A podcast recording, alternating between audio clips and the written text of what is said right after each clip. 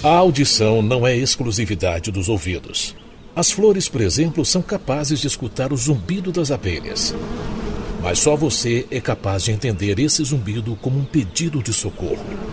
No momento, nossas amigas estão sendo atacadas pelo uso abusivo dos agrotóxicos. Como elas, outros tantos insetos estão desorientados. Mas, para além da denúncia, queremos levar você até o cemitério das colmeias.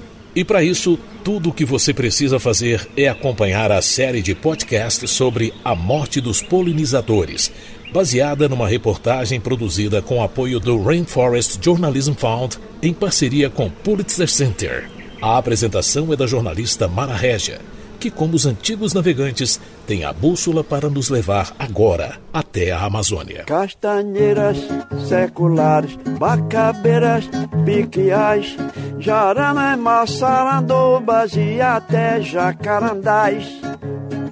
A lei protege, mas que proteção é esta? O trator e a motosserra todo dia fazem festa. Em tom de denúncia está a paródia do seu Francisco Bezerra Oliveira. Ele é um dos mais antigos moradores da Bela Terra, localizada na região metropolitana de Santarém, mesorregião Baixo Amazonas, a 724 quilômetros de Belém. Criada nos moldes da arquitetura norte-americana, a Belterra de hoje é uma das principais herdeiras da falência de ambiciosos projetos insustentáveis de exploração dos recursos naturais no Pará. No passado, com Henry Ford, as seringueiras sangraram a esperança de um futuro promissor para sua gente. E, na atualidade, é a hora e a vez da soja, que impulsiona uma violência ambiental que mata as abelhas e destrói o trabalho valoroso dos melipolinicultores da região, como apresentado em Os Jandaíras contra a Extinção, título do segundo episódio da série A Morte dos Polinizadores, o seu João do Mel, um de seus personagens, vive cercado de plantios de soja por todos os lados sua história de resistência ao descaso das autoridades e as pressões políticas e econômicas de toda a ordem é inspiradora, muito embora ele não tenha conseguido proteger suas abelhas da pulverização do veneno que transformou suas terras num cemitério de colmeias. Como seu Francisco Oliveira, ele também se vale da poesia para traduzir a devastação do lugar que escolheu para viver. A ambição tomando conta do pedaço, o azul anil do nosso céu já desmaiou. O pátria amada, idolatrada, salve-se quem puder. Neste terceiro e último podcast da série A Morte dos Polinizadores, que trata da desinformação sobre o uso de agrotóxicos, eu e a jornalista Elizabeth Oliveira flagramos um caso exemplar. Às margens da BR-163, no sentido Belterra-Santarém, encontramos um trabalhador descalço vestido com roupas rasgadas, sem nenhuma proteção da cabeça aos pés, mas confiante na proteção divina. Eu me chamo Mara, de Brasília. Tudo bem com o senhor? Então, como é seu nome? É Antônio Carlos. Antônio Carlos, muito prazer, seu Antônio. E aí eu vim para conhecer aqui a região. Hum. Aí queria saber, o senhor planta o que aqui? É girimum, isso aqui é girimum, ó, esse aqui, esse pé aí é melancia, aquele lá é machixa. Ah, é, é um bocado de coisa, aqui é melancia. E o senhor está fazendo o quê? Botando é, veneno? É, é, botando venenozinho para matar, espantar os besouros, só para espantar mesmo, é? que só faz só espantar. Mas esse veneno qual é? É esse aquele Deci. Deci. Deci? É. E não faz mal à sua saúde, não? Porque eu vi tanta gente doente lá no hospital. É, o senhor usa há muito tempo já? Não, é, eu uso agora há poucos dias. É, né? É. Pois é, tem que ter muito cuidado com a sua saúde. Né? Quantos uhum. anos você tem? Eu tenho 55 anos. Que prazer é, te conhecer. É uma outra amiga, bem, a, a Elizabeth. Tá? Né? Mas você recebe instrução para usar esse veneno? Não. Quanto é que você, você põe da sua cabeça? É. É mesmo? Ixi, cuidado, amigo, querido. Amigo, o senhor não está com proteção? Não, é, não está. Não tem medo? Você não está usando máscara, não está usando. Né, descalço. Descalço, meu amor. Cuida da saúde. Você precisa de um chapéu é, igual dela. É, essa boquinha, é só uma bunda. É. Quantas vezes o senhor costuma usar? Rapaz, eu tá com um bocado de vara de vez, tá com um pouquinho, mas não é todo dia, é assim. Não é todo dia, É não. de ano em ano, é. Então, eu queria só é, mostrar que ele, ele trabalha nessas condições, ó. Eu Descalço, sem proteção, luva, a gente- entendeu? Seu pé no É, chão. Veja bem, a né? gente não tem, mas às vezes a gente não tem um ganho de nada do governo, nada. Nem orientação nenhuma.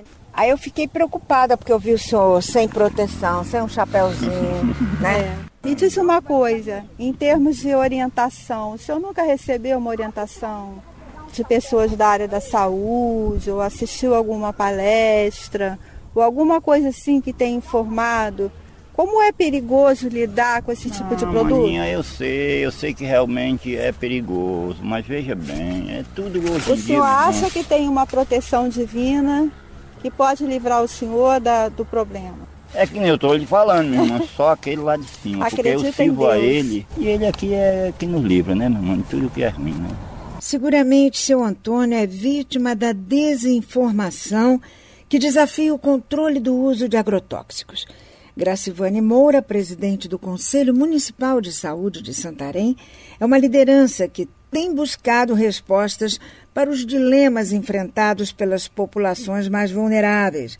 Frente à Secretaria de Políticas Sociais do Sindicato dos Trabalhadores e Trabalhadoras Rurais de Santarém e ao Fórum Regional de Combate ao Uso de Agrotóxicos do Baixo Amazonas, ela tem desenvolvido ações no sentido de orientar os profissionais de saúde sobre a identificação de possíveis interfaces entre sintomas relatados e a exposição dos pacientes às substâncias químicas usadas nos plantios cada vez mais próximos às moradias das famílias que buscam atendimento médico. Ela reconhece que algumas queixas tendem a ser registradas como virose, seja por desinformação de alguns profissionais de saúde ou por medo de retaliações à notificação compulsória de intoxicação por agrotóxicos. O nosso problema maior é de notificação.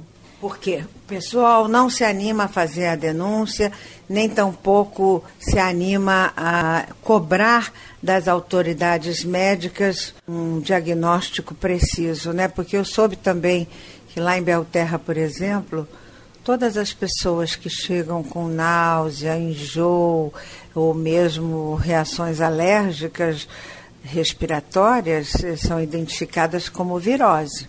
É, nós temos trabalhado isso, nós estamos na terceira campanha de combate ao uso dos agrotóxicos agora, e desde a primeira campanha a gente tem trazido para dentro do fórum os nossos agentes comunitários de saúde, os nossos técnicos de enfermagem e os próprios enfermeiros que fazem então a saúde da população, principalmente nessa região metropolitana, Mojuí, Santarém e Belterra, principalmente da zona rural, para estar trabalhando como eles notificarem esses casos, identificar se eu cheguei, se aquela criança chegou com náusea, com uma dor de barriga, identificar de onde é que ela vem, qual é a área que ela estava, se teve contato com o agrotóxico, porque é comum, principalmente aqui nessa região metropolitana, o uso intensivo do agrotóxico. Então, é identificar isso e a partir daí notificar. Não é fácil. É, nós tivemos agora, ano passado, esse caso de uma técnica de enfermagem que notificou, que identificou, fez três notificações disso e, e depois disso ela foi exonerada do cargo. Então, ainda há esse medo das pessoas em fazer isso por conta da repreensão. A gente sabe que é interessante que eles continuem fazendo esse trabalho, mas também um pouco da população. Então, através do fórum, a gente tem trabalhado todas essas situações para que a gente chegue no, no final de tudo com algum diagnóstico. O biólogo Rui Bessa, professor da Universidade Federal do Estado do Pará, UFOPA, relata que nas suas aulas costuma apresentar exemplos históricos de como nos campos de algodão no sul dos Estados Unidos a aplicação de agrotóxicos como DDT ocorria sem nenhum tipo de segurança nas décadas de 1930 e 1940. Pela experiência acumulada na área de ecotoxicologia, ele afirma que o que acontecia naquele país no início do século passado continua acontecendo de forma muito corriqueira, não somente na Amazônia, mas no Brasil em geral. O governo brasileiro, não é de hoje, incentiva o uso de agrotóxicos. é, isso não vem só desse governo atual, isso vem de uma política de Estado onde isenções de ICMS, de PIS/COFINS, de uma série de impostos e tributações são removidas para incentivar o, o uso, o consumo. Consumir agrotóxico no Brasil é relativamente fácil, embora a gente tenha uma legislação específica para a compra, né, o receituário agronômico, né? em tese você só poderia comprar um produto dessa natureza com um receituário ou de um agrônomo, ou de um veterinário, ou de um zootecnista. Mas qualquer um que chegue numa loja agropecuária compra o produto. É, a gente tem muita permissividade no consumo de, de, de agrotóxicos. Né? O outro aspecto, algumas garantias assim que são paliativas, mas que são importantes. Primeiro, instrumentos legais que impeçam, por exemplo, a pulverização aérea. Permitido no Mato Grosso, permitido no Paraná, permitido em Santa Catarina, em vários estados do Brasil, mas que não chegue na Amazônia. Aqui dos estados da Amazônia, exceto Mato Grosso, que é a Amazônia Legal, Amazônia Legal. vocês têm notícia dessa pulverização? Como tivemos em Lucas do Rio Verde, por exemplo? Ainda não temos notícia, né? É, mas aqui, por exemplo, a pulverização acontece por trator e a contaminação de uma escola em Belterra aconteceu, né? Como professor Bessa, a também bióloga Laura Chagas, que vive na casa número 2, construída em madeira de piquiá e castanheira, para hospedar o então presidente Getúlio Vargas, que visitou o mega projeto de Henry Ford em Belterra nos anos 40, garante que a chegada da soja por lá não trouxe nada de bom. O que, que a soja deixa? Ao meu ver, eu não consigo enxergar nada de positivo. Plantar soja aqui na Amazônia é que nem jogar bola numa casa de vidro. A floresta, ela tem a sua fragilidade. Existe aí um intercâmbio, né, uma conexão muito grande entre as abelhas, que são um elo de reprodução dessa floresta. A partir do momento que você começa a, a colocar agroquímicos, fipronil, por exemplo, que é, um, que é um veneno que já foi constatado, que ele mata as abelhas, dentro da floresta amazônica, elas vão interferir em várias culturas, tanto cultivadas como as culturas silvestres, né, as plantas silvestres. Como é que é o nome mesmo do agrotóxico? Fipronil, né? Então ele mata as abelhas. Então você vê, veja, eu como paraense, como é que eu vou ficar sem o açaí? Como é que eu vou ficar sem o tucumã, sem a abacaba, sem o buriti, né? Sem o cupuaçu, sem a castanha do Pará. Então todos eles eles dependem da abelha. E tem locais que hoje já é visível o impacto, né? A baixa produtividade ou a não produtividade dessas plantas por conta desses venenos que precisam ser usados na soja. E Belterra está se transformando num cemitério das colmeias, né? É, as abelhas elas são bioindicadoras da qualidade do ar. Então elas não conseguem realmente sobreviver em ambientes é, poluídos. Aqui em Belterra, por exemplo, tinham várias pessoas que é, criavam abelhas. É, tinham duas associações de meliponicultores que trabalhavam com abelhas silvestres, abelhas sem ferrão, e que essas associações simplesmente se acabaram. Aqui, a, a cultura da soja começou na década de 90. E a partir, acho que de início do, de 2000, as, as abelhas começaram a declinar eh, significativamente. Então, quer dizer, você passou a interferir no ganha-pão de uma família. Isso quando você leva em consideração as abelhas. Mas quando eu falo que a produtividade da agricultura familiar, produtividade agrícola, então é um, uma pupunheira que deixa de produzir, é menos um cacho de pupunha que vai para feira, é menos um cacho de açaí, é menos um ouriço de castanha, porque isso interfere na atividade financeira de quem trabalha com agricultura familiar. E é importante também destacar que tem venenos como o 2,4-D, que já é proibido por alguns estados do sul, ele é muito utilizado aqui. O 2,4-D é um secante de folhas largas.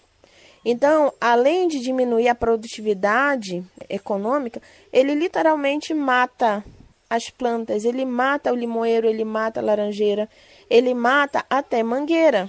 Então, como é que fica a situação de uma pessoa que depende da agricultura familiar?